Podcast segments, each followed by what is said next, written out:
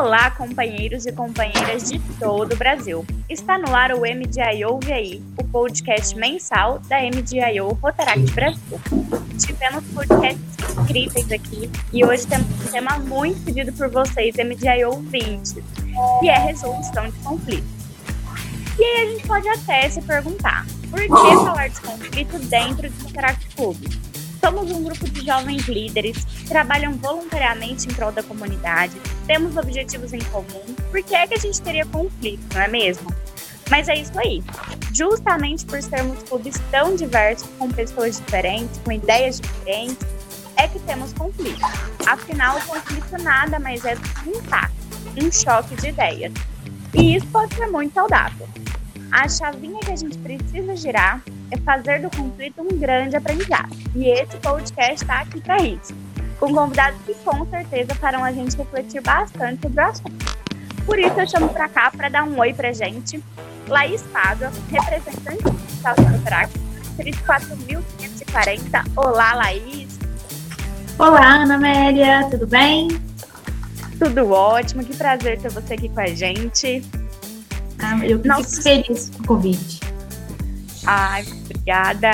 Nosso segundo convidado, Arlen Mello, diretor de treinamentos do Distrito 4571. Olá, Arlen.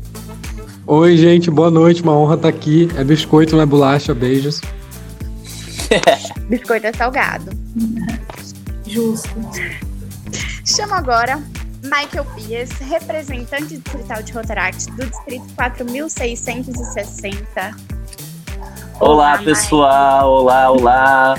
Um beijo aqui do Sul para todo mundo que está nos escutando. Temos o Brasil inteiro nesse podcast, gente. E agora, não menos importante, Thomas Peter, representante distrital do Distrito 4563. Olá. Olá, boa noite a todos. Um beijo aqui de São Paulo. E eu quero só iniciar uma contradição que biscoito só se for de polvilho. Beijo. Temos um conflito aqui. Mato do Sul concorda. Vamos resolver no soco ou na conversa? No podcast. Hoje a gente resolve no podcast. E eu sou Ana Amélia Rosa, do Distrito 4470. Estou como assessora da equipe de treinamentos da MDIO Rotaract Brasil e estou muito feliz de mediar esse podcast com tanta gente incrível. E, gente, vamos lá, né? Biscoito é de polvilho. então, pra gente como a gente já começou com conflito, é assim que eu gosto. Afinal, essas pessoas que estão aqui falando sobre resolução de conflito, eu tenho certeza que já causaram muitos conflitos no clube. É assim hum. que a hum. gente aprende, não é?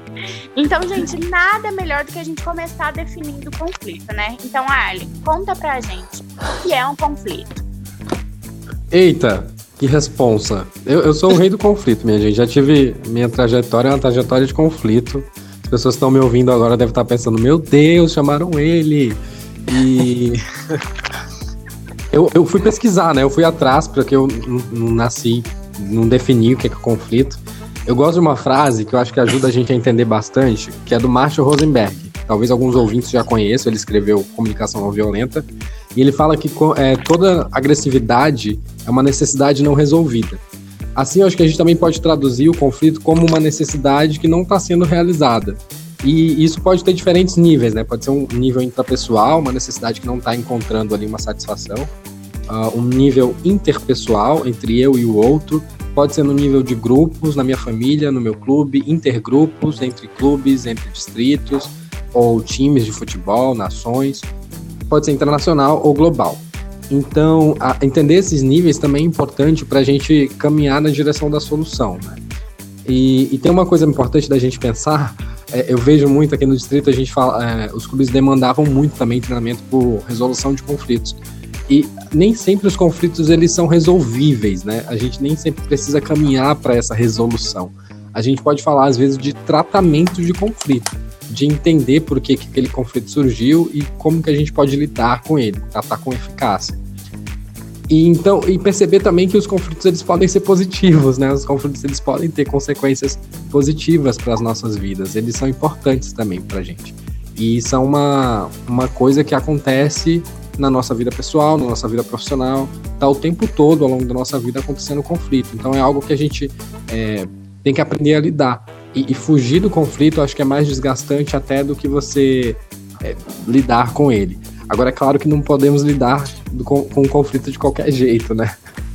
Acho que é isso. Acho que eu, eu, consegui colocar bem. Tem uma outra frase que eu queria trazer, gente. Essa é do budismo. É assim: a liberdade é a distância entre a ação e a reação. Então, muitas vezes você está tendo um conflito com uma pessoa e não é naquele momento ali de, de calor que você precisa agir. Às vezes você pode ter um tempo para pensar sobre aquilo, imaginar cenários possíveis de resolução e aí depois ir para um papo, ir para um diálogo olho no olho para poder lidar melhor com, com esse conflito. Nossa, perfeito. Nós começamos muito bem, trazendo tantos esclarecimentos, né? E uma das coisas mais importantes que eu penso que esse podcast vai trazer é justamente o que você já falou, que o conflito ele pode ser positivo, né? Então, Michael, como você, como você conta pra gente, como você acha que, que a gente pode tornar o conflito uma oportunidade de aprendizado? Uh, então, é que assim, a gente sempre pensa, quando fala em conflito, a gente pensa em algo negativo, né? Algo briga, por vezes, algo negativo. A gente tem que tratar o conflito, por vezes, como algo positivo. Que nem o Arden disse, né? Uh, pode parecer estranho de pensar, nossa, tratar o conflito com algo positivo. Mas a ideia é entender que a gente pode sempre crescer, aprender com a situação, com aquele conflito que a gente está que tá, que tá acontecendo, né? Uh, desde aprender com as pessoas que trabalham diferentes de nós, que muitas vezes o nosso conflito, eu vejo por mim, o conflito ele acontece com as pessoas por principalmente as pessoas terem um ponto de vista diferente do meu e não fazer aquilo que o Arlen disse no início lá, no finalzinho da, da fala dele, que esfriar a cabeça, pensar, uh, repensar sobre aquilo e depois levar alguma solução, levar algum. Uh, como a gente é por vezes meio esquentadinho, né? A gente acha que naquele momento a gente tem que resolver aquilo. E daí o conflito, ele, por vezes, ele, ele fica pior, né? E aí o principal que tem que, que deve acontecer uh, quando se tem um conflito é aprender com aquilo lá.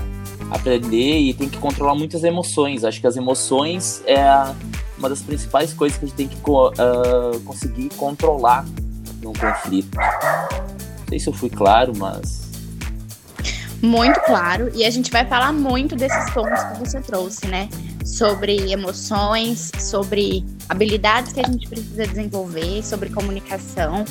Então, eu acho que assim, além da gente tornar o conflito uma oportunidade de aprendizado, como você falou, a gente pode desenvolver várias habilidades a partir dele. É, eu mesma aprendi muito dentro de Rotaract. É, como eu disse, nós aqui já, já estivemos envolvidos em conflitos e criamos conflitos pelas nossas necessidades não atendidas, né? Então, o que eu aprendi foi que a comunicação é muito importante nesse processo. Sim. Aí, agora que o Thomas falasse um pouquinho pra gente sobre a comunicação. Comunicação assertiva é uma ferramenta importante para gerir conflitos. Como a gente pode tornar a comunicação uma ferramenta poderosa? Olha, sem dúvida, uma comunicação assertiva ela facilita muito é, é, no processo nem de resolução de conflito, ela previne de fato o conflito. Quando a gente tem algo bem alinhado, bem claro, o que você espera. Então, eu tenho uma demanda. Essa demanda ela tem um prazo específico, uma necessidade específica, um público específico. Se eu consigo passar isso para o meu clube, para o meu associado, para o meu distrito, dentro da minha empresa, para os meus irmãos, de uma forma clara, né, assertiva, é, eu tenho uma certeza de que aquele objetivo vai ser atingido dentro do que eu espero, evitando que a gente tenha problemas, desavenças no sentido de como foi feito, por que foi feito de tal forma, por que não foi feito de tal forma, é, quando a gente perde algum prazo. E é muito importante a gente falar sobre a comunicação assertiva não só no demandar algo, mas quando a gente também precisa é, dar esse retorno. É, como eu falei, a gente tem questões de prazo, né? Às vezes a gente pode ter um, uma desavença, a gente pode ter um atrito porque você não entregou algo dentro do prazo. Mas você tendo uma comunicação, um retorno efetivo, é, claro, Thomas, não conseguirei entregar no prazo X, né? Não vou conseguir comparecer na reunião do dia 25. Vou me atrasar 30 minutos por tais motivos. É, quando a gente tem esse retorno também claro, eu já evito um atrito do outro lado. Então, eu passei uma informação objetiva, mas você também não conseguindo atender aquela expectativa, me deu um retorno também objetivo, e dessa forma a gente vai facilitando a condução, seja do que for, seja de um evento, seja de uma reunião, seja de um projeto, seja de uma festa, ou até mesmo um relacionamento. Então, a palavra-chave, eu acredito, na prevenção dos conflitos é uma comunicação assertiva.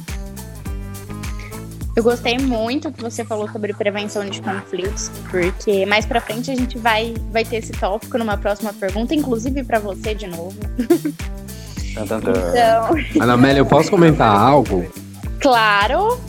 Ah, eu, eu queria dizer que eu adorei. É, eu acho que essa, essa, esse alinhamento de expectativa é muito importante. E, e, tem uma coisa que a gente não está abordando aqui, mas que acho que perpassa toda a trajetória do Rotractiano, que é autoconhecimento, sabe? É de você entender quais que são a, a como expressar né, suas necessidades e alinhar isso com o outro. Porque às vezes o outro não tem problema se você descumpre um prazo, mas eu tenho a necessidade de que você me avise que vai descumprir o prazo. E às vezes só isso, só eu saber dessa informação, ou você saber dessa informação, que eu tenho essa necessidade, já evita o conflito, né? Achei incrível que o Thomas trouxe essa questão das especificidades. Ah, obrigado. E é legal que a gente consiga levar isso para frente, porque às vezes a gente tem um receio de falar que não vai conseguir cumprir com algo, não vai conseguir entregar. A gente cria aquela coisa do se eu não fizer, eu não sou bom o suficiente para estar aqui. E a gente tem que desconstruir isso, porque não é verdade. Você entender o, o, o seu limite, o seu tempo, é, e você ter transparência para isso é o que mostra que você é um líder e que você de fato está pronto para fazer aquilo, independente de cumprir ou não com prazo ou do que foi alinhado. Perfeito. A gente tem que aprender a falar o não, né? Que a gente estava conversando. Nossa, a gente tem que saber os nossos limites, saber falar o não, porque eu acho que isso resolve, assim, resolve não, previne muitos conflitos. Porque se você já sabe que você está sobrecarregado, que você não vai conseguir, falar o não é menos feio do que você assumir um compromisso que você não vai entregar. E aí a gente começa na questão do, da criação do conflito, né? Mas, ah, mas eu, eu quero. Que eu... eu queria fazer uma, uma, um apontamento que, assim, também não tenho problema, gente, em, em, em aceitar as coisas, dizer sim para as coisas, desistir sabe? Porque às vezes a gente fica, ah, não, então eu não, eu conheço o meu limite e aí eu aceitei isso, agora eu vou ter que tolerar isso. Eu não tô conseguindo administrar o meu tempo para dar conta disso, mas mesmo assim eu vou persistir. Eu acho que também não, não a gente não deve ter medo de, opa, na, na época em que eu aceitei, no, nas circunstâncias em que eu topei, eu tinha um cenário e agora o cenário mudou e eu não consigo mais. Essa transparência, ela também é muito importante, né? Isso, não, com certeza, eu acho que é isso mesmo. É, por mais que eu tenha aceito, se, um, se a minha realidade mudou e agora não está sendo viável para mim, é, por que não mudar a minha opinião e mudar a minha fala? Com certeza, a comunicação, principalmente a gente levando em conta os nossos pontos fortes, nossos pontos de melhoria e o nosso limite, deixa muito mais saudável, né? É, todos nós, com certeza, já vimos e já fomos pessoas sobrecarregadas e com tarefas que a gente assume. Então, com certeza, a gente quebrar esse tabu de que a gente pode dizer não e pode delegar para outra pessoa, pedir ajuda, com certeza deixa muito mais saudável e a nossa eu acho que a gente, a, a gente deve ser o máximo transparente. Tem muita, eu vejo muito das pessoas elas sobrecarregarem, elas querendo aceitar as coisas e não cumprirem os prazos, não fazer aquilo que ela se propôs a fazer, né? E não saber reconhecer, dizer assim, gente, eu tô precisando de ajuda, eu não estou conseguindo. Então ela acaba gerando um conflito porque você espera algo daquela pessoa, aquela pessoa não te dá um retorno que ela não pode, ela não consegue ela fica te empurrando que, ai, vou fazer, vou fazer, vou dar jeito, já vou te mandar, já não sei o quê. Mas ela não admite que ela tá precisando de ajuda, que ela não vai conseguir. Eu acho que a gente, principalmente na atual situação que a gente tá, uh, eu tenho certeza que os meus companheiros RDs que aqui estão, eles estão em, algum momento, em alguns momentos sobrecarregados na atual situação, porque nós tínhamos um planejamento que a gente se planejou para não estar tão sobrecarregados e chegou um momento que a gente se sobrecarregou porque nós tivemos que mudar algumas coisas. E eu sou muito franco com a minha equipe, com os associados aqui, quando eu não consigo, quando eu preciso de ajuda. E isso eu penso já quando eu, eu faço essa, essa. Na verdade, eu deixo, eu sou franco com os associados, eu já penso nos conflitos que podem gerar se eu não deixar tudo bem claro, entende? Com certeza. E, e eu acho que tudo isso que a gente falou bastante agora é sobre a gente ter uma comunicação clara, entender a nós mesmos do nosso próprio limite, é, faz um link muito bom com a próxima questão, que é a gente também entender o limite do outro e entender o outro, né? A nossa próxima nosso próximo tópico é sobre outra habilidade necessária para gerenciar conflitos, que é a empatia.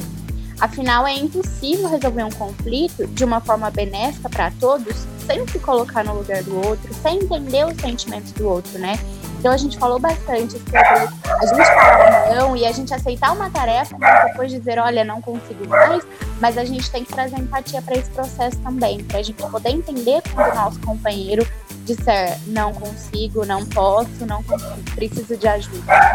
Então, Laís, é, conta pra gente, fala um pouquinho qual que é a importância da empatia nesse processo de gerenciamento de um conflito então, é, eu acho que é um pouco disso que você já falou até mesmo na introdução. Tem hora que a gente tem que parar e pensar e visualizar, né? Tipo, o, o lugar do outro. Eu acho que isso é um exercício diário que a gente tem que fazer.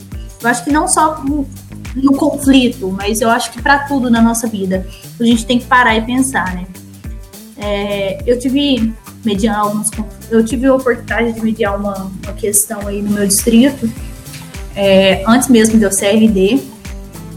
E caramba, eu fiquei tipo, será que eu sou apta para isso ou não sou? E o que, que eu faço? O que, que, que, que poderia ser legal? Enfim. E eu acho que primeiro momento ali eu ouvi os dois, sabe? Era um conflito entre duas pessoas, enfim. Eu ouvi todas as partes. E aí, após isso, eu acho que eu sentei com todos os, os dois e, e tive a oportunidade de deixá-los falar novamente ali, repetir as histórias e questionar, sabe? E pedir para que um se colocasse no no lugar do outro, enfim. Era algo que tinha acontecido há muito tempo, então tinha um impasse ali.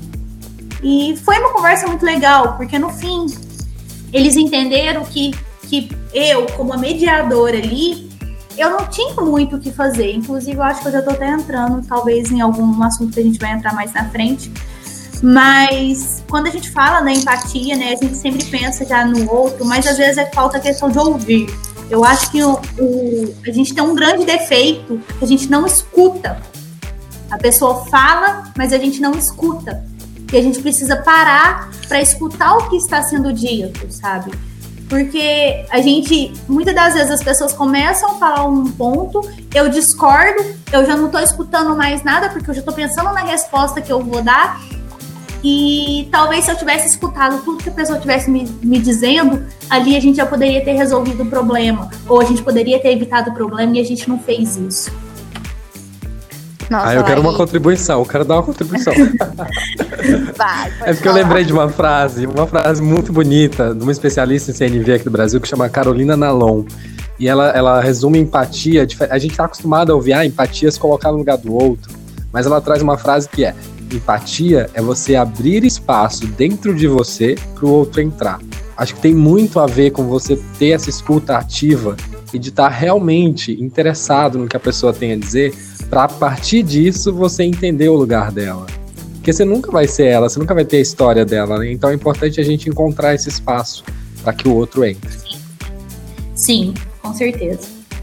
Você falou de frase e tem uma outra frase que eu já ouvi por aí sobre empatia também, que casa muito com o que a Laís falou, que é além de você se colocar no lugar do outro. Empatia é você demonstrar isso, né?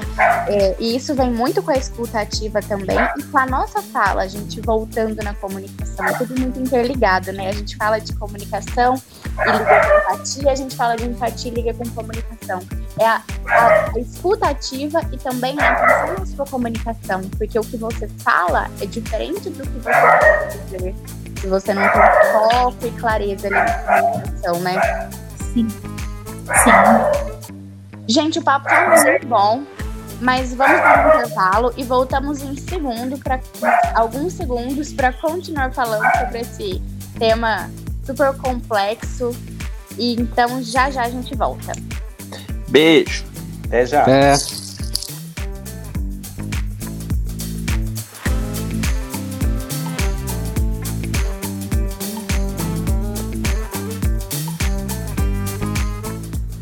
Fala galera bonita desse podcast. Olha só quem voltou com os recadinhos de fevereiro para vocês. Se o ano só começa depois do carnaval, como esse ano a gente não vai ter carnaval, será que a gente ganhou mais um ano inteiro de feriado? É isso? Que nunca o nosso ano vai começar? Bom, enquanto a gente pensa, vamos lá para os nossos recadinhos. Na nossa Universidade Rotaract Brasil, temos um novo vídeo sobre resoluções de conflitos. O podcast também é sobre isso, então vale um assunto aí complementar o outro, né? Nós também tivemos o lançamento do nosso guia 3.0 para auxiliar o seu clube aí em todas as comissões de serviços. É um guia super legal, galera. Aqui no link da na descrição aqui do podcast você encontra todos os links e levem esse guia para os clubes de vocês porque tá muito bacana. Também tivemos mais uns 5 dicas e são 5 dicas para o seu clube ser mais diverso. Algo muito bacana que fez a gente refletir bastante ano passado e esse ano continua essa reflexão e essa mudança. Nós também tivemos o nosso guia do Oratório em Foco. Olha aí para os oradores que se emocionaram aí durante o nosso CNO. Para você que assistiu também, temos um guia da oratória e nós também já temos o nosso presidente eleito para 2022 e 2000. Calma, quê? Como assim? Já tá eleito? Thiago, que ano que a gente tá? Eita. O Julia. Tá, eu vou, eu vou falar de duas formas. E nós também já temos o nosso presidente eleito para 2022-2023. Vocês estão curiosos para saber quem é? Vocês já sabem quem é, né? Eu tenho certeza que vocês já sabem. Então vão lá conhecer o nosso novo presida da MDIO Rotaract Brasil. Esses são meus recadinhos de hoje. Eu espero que vocês fiquem bem e se mantenham hidratados em 2021. Tomem água. Um beijo e até a próxima.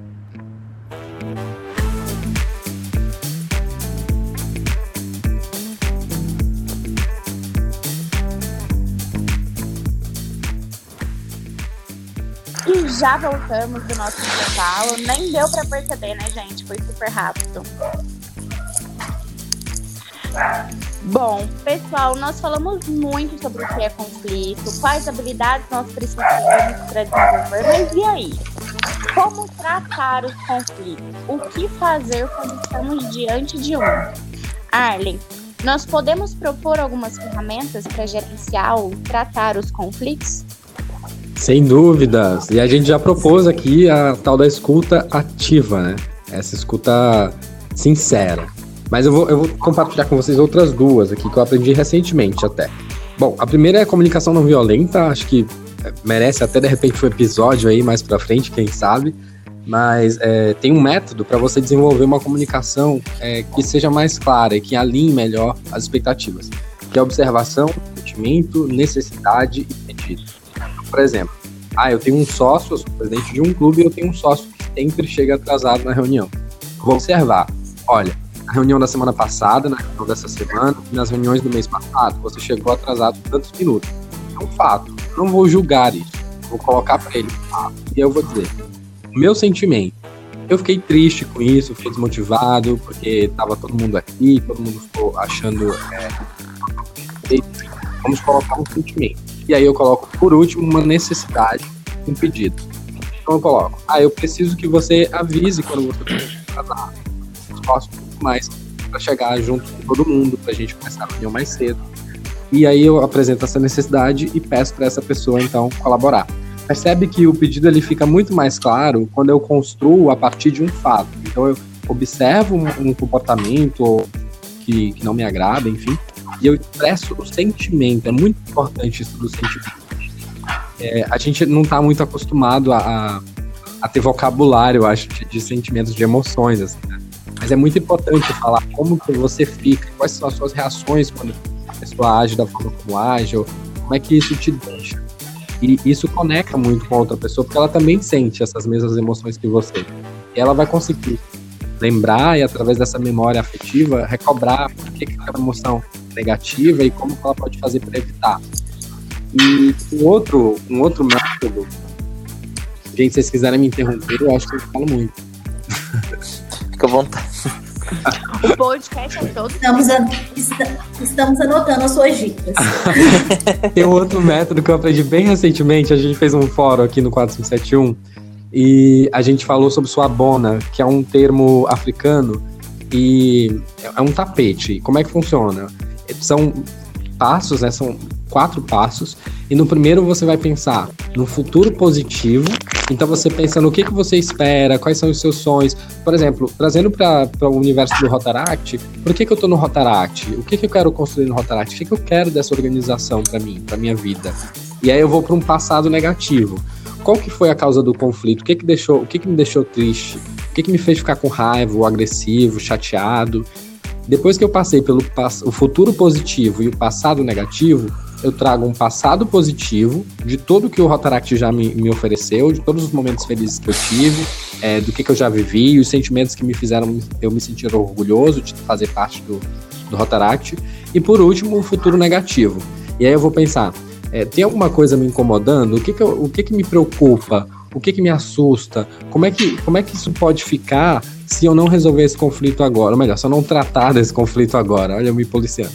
É, e aí a gente, completando esse ciclo, inclusive tem alguns experimentos que pessoas que estudam pais já realizaram com crianças, eles entregam esse tapete para elas e elas resolvem o conflito sozinhas. Não tem nem a necessidade do mediador, às vezes, porque elas conseguem, é, seguindo essa lógica, pensar, de novo, futuro positivo, o passado negativo, o passado positivo e o futuro negativo. Nossa, que legal isso aí. Como é que é o nome disso aí, Ed? Sua bona. Sua Bona. Isso, deixa. Gente, eu preciso jogar na internet, mas eu tenho quase certeza que é S-W-A-B-O-N-A. Nossa, muito legal. Gostei muito. Não, É nunca uma ouvi, diferente da falar. trazer, né? Trazer essa, essa vi- visão do que, que eu fiz, o que, que eu pretendo fazer e eu achei bem bacana também, acho bem legal. E como você falou, eu achei nesse caso é muito fácil a gente fazer isso sem um mediador mesmo. A gente consegue. Nossa, que aula, Arlen. e é, eu vi que. São aprendizados É muito- recentes.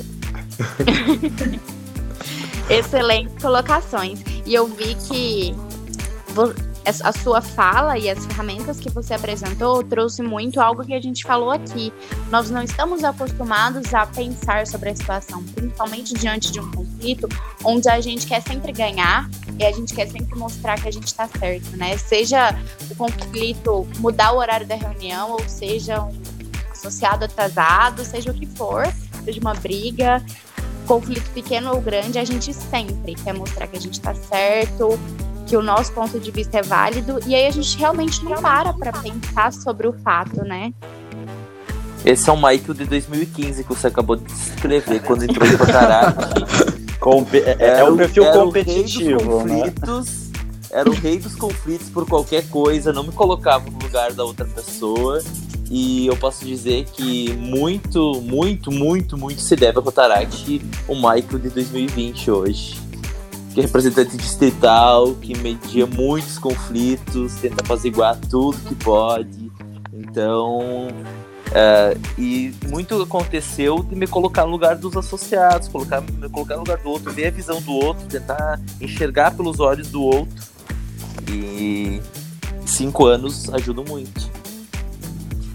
E é muito bom que agora a gente está aqui podendo trazer essas reflexões para outras pessoas que ainda não passaram por isso, que assim como você, eu também passei por uma fase muito treteira. Brigava por tudo. então, muito bom que a gente aprendeu e está aqui podendo passar para as pessoas é, essas reflexões. A gente aprendeu, né? Eu, eu, eu acho que eu aprendi. As os companheiros mais próximos eles vão concordar comigo se estiverem escutando. Mas tem muita gente que não aprende, né?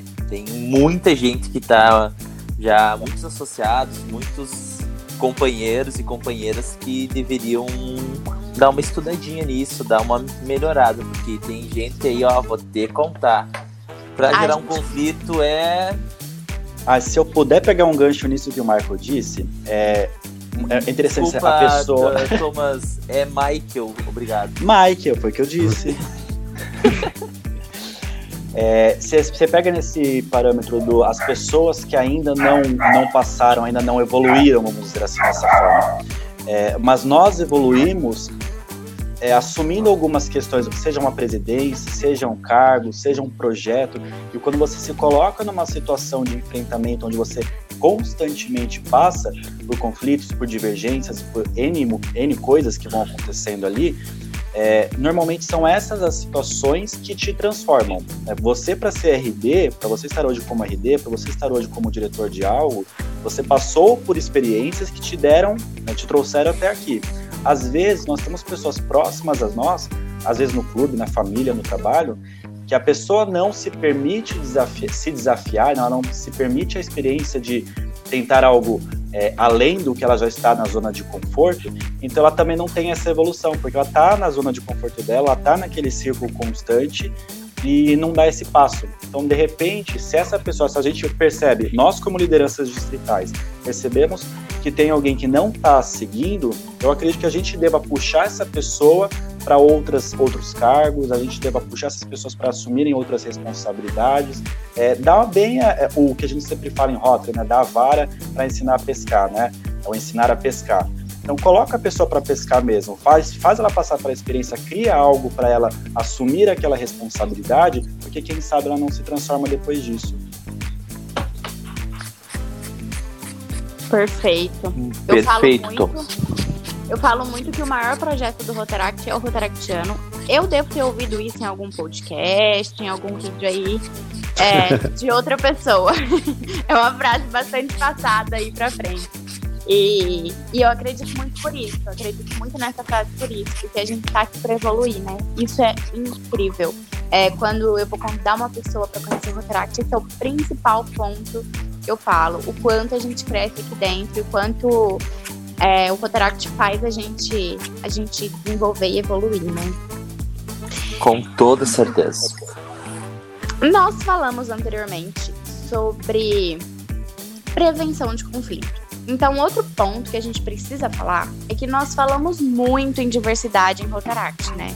A gente é um tema bastante atual, a gente tem trazido bastante sobre é, diversidade das lideranças. E nós trabalhamos por isso, por clubes diversos, com pessoas diferentes, com pontos de vista diferentes, e é claro que isso vai gerar conflitos. Para lidar com a diversidade, a gente precisa lidar com, com, com os conflitos que a diversidade vai trazer. Então, Thomas, é, conta um pouco pra gente a importância de conhecer os associados, os diferentes perfis, as habilidades de cada um, para fazer os conflitos serem positivos na rotina dos clubes. Eu amo falar sobre, é, sobre esse assunto, né? trazer bem nessa parte do conflito se tornando-se é, positivos, porque eu consigo trazer uma vivência minha como presidente. É, eu tive um associado que eu brincava muito internamente, que era o meu nêmesis. Que tudo que eu levava de proposta tinha uma crítica, tinha algo contrário, tinha algo que não, que não é assim, e ficava aquela disputa, né, entre sim e não, entre vermelho e azul, entre cima e embaixo. É, e aí a gente traz a própria, a, o significado, né, a gente tem do conflito, né, que é enfrentamento de elementos contrários ou incompatíveis, mas não necessariamente isso é negativo, como o Michael disse. Agora foi certo, né? É, Engraçadinho. Quando a gente fala sobre esse nêmesis, quando você tem essa pessoa com um perfil tão diferente do seu, de início, quando você está ali cabeça quente, você está naquela discussão, você não consegue perceber o quanto aquilo agrega no que você está construindo. E quando eu acabei a minha gestão de presidente, ali meados de agosto ou setembro, que eu olhei para trás e falei: essa foi a pessoa que mais me transformou durante essa gestão. Então, a pessoa que surgiu ali depois de, da presidência, o Thomas que surgiu depois da presidência, foi graças a esse associado, a este dito Nêmesis por mim. É, então, eu comecei a trazer isso mais para dentro do clube. Quando a gente tem visões diferentes daquilo, a gente consegue construir. Então, é, se eu, eu tomo sonhador, quando eu quero um projeto mais concreto, eu vou apresentar esse projeto para uma pessoa mais analítica. Quando eu tô com uma coisa muito fria, muito é, muito simples, né? Muito fria, muito sem tato. Eu vou apresentar para uma pessoa mais sonhadora, uma pessoa com visões mais é, humanistas, mais afloradas e por aí vai. É, o lado positivo dos conflitos na organização é exatamente isso, que quando resolvidos né, na base da razão, da natureza, é, é, de entender o que está sendo apresentado, de entender o que, que gerou aquele conflito, é, são essas, é promover essa criatividade para soluções, essa elevar a habilidade das pessoas o trabalho em equipe e, acima de tudo, buscar sempre estimular a confiança no relacionamento entre as partes. Né? Entender que eu não estou ali, que não é só porque a gente é, é, diferente, que a gente está contrário, que a gente não parte do mesmo princípio, não quer dizer que eu seja mal e você seja bom, ou que a gente não quer, é, que a gente quer coisas diferentes. O nosso objetivo com aquele projeto, por exemplo, é o mesmo então, é, é, ter uma visão um pouco mais, o que a gente sempre fala, fora da caixinha, né? E você vê aquela situação como um todo, como essa, essa diversidade, esses opostos, esses conflitos conseguem construir coisas ainda maiores, ainda melhores. Ah, eu quero comentar. Quando eu fui presidente, gente, eu fui um presidente horrível. Eu fui presidente duas vezes. E aí, na Mas primeira qual, qual vez, eu vezes tinha você uma... foi horrível? A primeira. Ah, tá. A primeira é sempre péssima. Então. Não, eu era, eu era muito. Eu, eu achava que o Rotaract era uma empresa, minha gente. Eu queria cobrar todo mundo loucamente e não queria nem saber. Sim. E aí, é, eu desenvolvi um método. Olha só, vou compartilhar um método. É, é o seguinte: eu montava uma lista. E aí, essa lista, mês a mês, eu analisava quem que estava mais próximo de mim e quem estava mais distante. Então, fazia uma lista, né? Lista lá, clube tal colocava lá, um, fulano, dois, cicrano, e até o último, que seria a pessoa mais distante de mim. E qual que era o meu exercício? Eu stalkeava, gente. Eu ia lá, assinava notificações do Instagram, do Twitter, do Facebook, saía procurando por alguma afinidade, porque eu tinha na minha cabeça que eu, não era possível. No mínimo, eu compartilhava emoções com aquela pessoa, talvez por estímulos diferentes, mas a gente compartilhava ali alguma coisa. A gente estava na mesma organização, no mesmo clube, tinha que ter algo em, em, em comum. E aí eu ficava stalkeando até eu encontrar uma brecha que fosse uma música, uma série, para eu me conectar com aquele cidadão, aquela cidadã, e, e trazer essa pessoa do fim da lista para mais próximo de mim.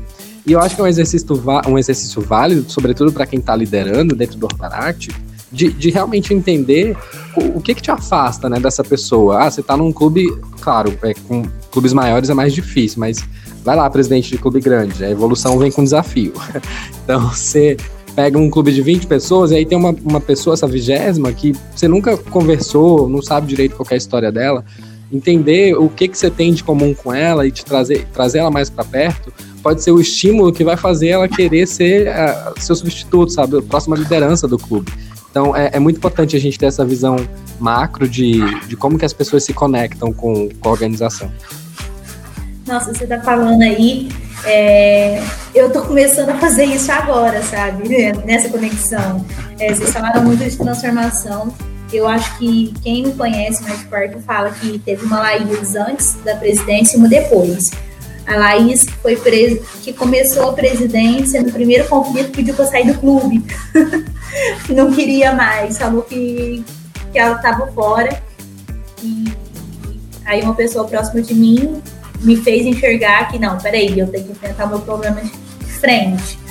Fui no clube, conversamos, tivemos uma reunião de três horas no meu clube. Eu adoro contar isso, porque eu acho que foi um divisor de águas no meu clube. Lava roupas?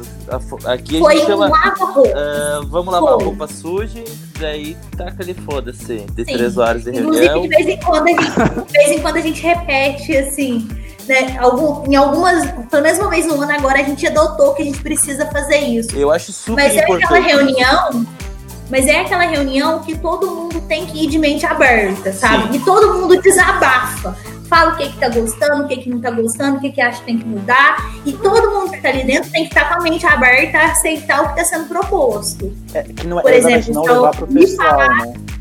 Exatamente, não levava o pessoal. E foi isso. Tudo bem que nessa primeira reunião, essa assembleia, quando eu fui presidente, foi três horas reclamando de mim. Todo mundo reclamou de mim. que eu era uma pessoa de difícil de lidar. E eu falei, não, tá bom. Só que eles precisavam de um presidente e ninguém queria assumir a bucha, sabe? Falei, não, então peraí, se eu fui eleita presidente, a gente precisa de um presidente, eu vou ser presidente do clube. E eu acho que a partir dali eu fui repensar um pouco da minha postura, sabe? E, e eu tenho uma grande felicidade que eu, eu falo para todo mundo que eu sou muito feliz. Tipo, no fim da gestão, a gente ser reconhecido como o melhor projeto do distrito, sabe? A gente ganhou um monte de premiação. Não é pela premiação, mas é pela jornada que a gente teve até conseguir aquilo. Sabe? Eu e sozinha você não, não conseguiu aquilo lá. Significou não, que o pessoal trabalhou com você, o clube todo trabalhou para no final Exatamente. com a. E, exatamente. E foi tipo assim, ó, a gente teve um conflito no primeiro semestre Assim que começou janeiro, a gente fez um evento na praça da cidade. A minha cidade é muito grande, tá, gente? Tem 15 mil habitantes, três ruas. E a gente fez uma. Fez um evento cultural na minha cidade, que não é uma coisa que existe, onde a gente podia falar e que tinha 10, 15% da comunidade estava ali, sabe? Show o dia inteiro, oficinas, e a gente movimentou a família inteira e a comunidade pediu para que de dois meses a gente fizesse de novo. E aquele projeto que teve 100% de participação de um associado, isso é raro de falar que tem um projeto de 100% de participação. Porque era um colorindo cartolina, um pregando, um bordando, um falando com banda, e sabe? E foi tipo assim: se a gente não sentasse e a gente não conversasse, a gente jamais teria feito nada. Porque sempre ficaria todo mundo com aquela mágoa guardada, aquele rancor guardado. E eu acho que isso foi uma, um divisor de águas. E, e, hoje, depois que eu aceitei CRDR, que eu fui eleita, hoje eu venho com essa visão, sabe? De, poxa, eu preciso ser melhor. Inclusive, fiz um formulário de feedback aí com, com o distrito e, e, uma, um feedback que falava que eu, eu não dava abertura para as pessoas se comunicarem comigo poxa, tô tentando trabalhar, tô tentando buscar pessoas do distrito, aquele negócio que o Arlene falou, tô buscando nas redes sociais, os sociais do distrito, tô tentando interagir para mostrar que não, eu não sou inacessível, poxa, eu tô aqui para todo mundo. Tudo bem que agora é um número muito maior de pessoas do que quando é só um clube, né? Mas é aquele, é um passinho de cada vez. Eu tô tentando buscar maneiras de mostrar que, poxa, eu tô aqui para todo mundo. E eu acho que isso vai resolver muito a minha vida lá na frente. Talvez eu vou evitar um problema.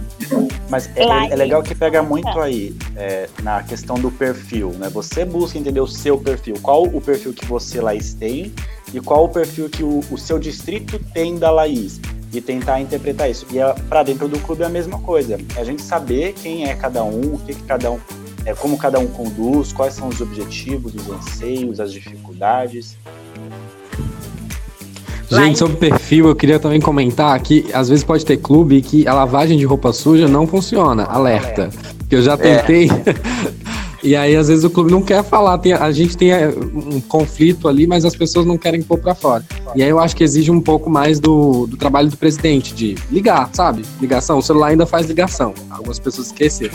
Liga e aí conversa com a pessoa, pergunta. Mas não pergunta assim, não vai o que, que é o conflito Pergunta sobre sentimentos. Como é que tá a emoção dela em relação ao clube? Como é que você está se sentindo em relação ao clube? É, o que, que você acha que a gente pode fazer para os associados se sentirem melhor? E, e, e, vai nessa linha, porque a, a, é, o sentimento conecta. Beirada, né? Perfeito. Laís, eu acho que com essa sua experiência, você é a melhor pessoa para responder pra gente. Como um líder pode incentivar a visão positiva dos conflitos, sendo um mediador e não um solucionador? Aí eu acho que eu vou continuar naquela história que eu estava falando antes, sabe? É, que, eu, que eu tive que passar e como eu falei, eu acho que foi a primeira experiência de mediadora é, que eu tive real, sabe? Mesmo antes de CRT. Eu tive que ouvir os dois lados e não chegar e falar, você tá certo, você tá errado, você faz isso, você faz aquilo. Mas eu, eu enxerguei que eu tive um papel de te ouvir as, os dois lados, mostrar para os dois lados o ponto de vista um do outro e, e, perguntar, sabe? Eu acho que uma coisa que eu aprendi muito é perguntar. É, Pensei nisso. O que você acha? O que você está sentindo sobre isso? Eu acho que, eu acho que o Arlene acabou de falar. É falar de sentimentos, né? É, então, a partir do momento que eu tive essa conversa franca e eu falei, poxa, no meu ponto de vista, talvez esse pode ser uma solução, ou essa pode ser uma solução. Eu não, eu não falei, é isso que a gente vai fazer. Olha, a gente tem essa opção e a gente tem essa opção. Qual que fica melhor para os dois lados, né? Que, então, acaba que quem funcionou foi os dois lados. Eu só ajudei a direcionar. E isso vem muito para quebrar é, aquele, aquele negócio que, poxa, eu tô aqui mediano e eu vou ter que falar o que, que, que, que vai ser daqui para frente? Não. Qual que é a sua visão? O que, que você sente? Olha, você tá me contando essa história aqui agora, mas vamos inverter. Tá acontecendo isso contra você. Qual, qual o caminho você acha que a gente deve seguir? Porque eu acho que quando você começa é, a, a voltar naquela escutativa, a forçar as pessoas a perguntar, é, até uma coisa que eu tive que aprender na minha vida, né? Quando eu conheci o Paulo, que hoje é meu marido, é, ele sempre foi uma pessoa que me questionava muito e eu odiava ser questionada. Então eu falava assim, Paulo, eu devo vestir calça ou, ou, ou short? Ele ia falar assim, qual que você se sente melhor?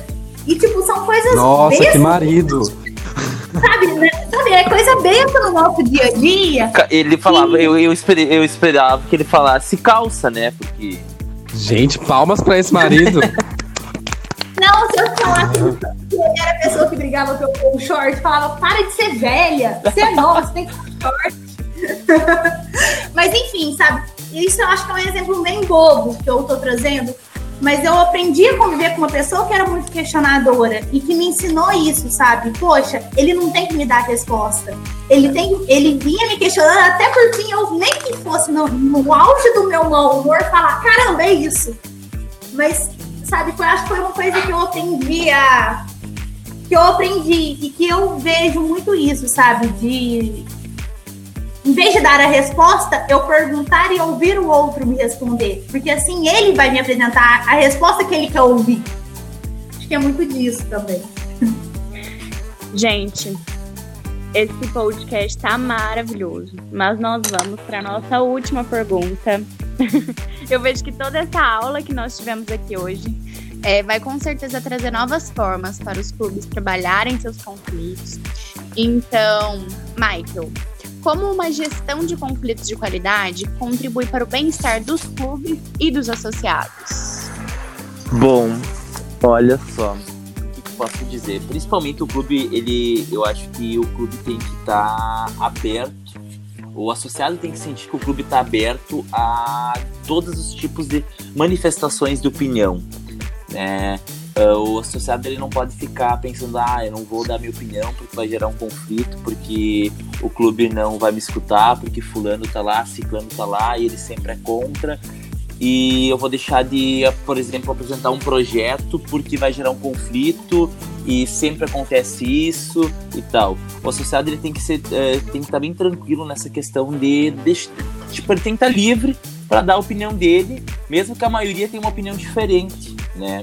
E como eu, eu vejo muito dentro do meu clube, uh, não posso falar por todos, mas o que mais gera conflito é a organização de projetos. Eu, eu vejo que a, a como a gente lida com associados diversos, né? Uh, como se falou antes, uma diversidade muito grande dentro do Rotaract. Então os pensamentos são diversos então, uh, o que mais gera conflito é os projetos e a construção de um projeto, e principalmente aqueles projetos mais grandiosos, né? Tem clubes que fazem os projetos uh, fora do normal e com certeza aquilo lá gera mais conflito.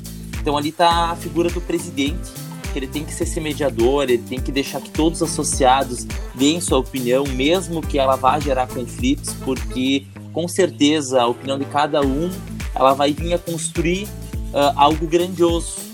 Então, eu acho que a, o associado, tanto com a, com a liberdade de, omitir, de emitir, emitir a sua opinião, é o principal nessa questão.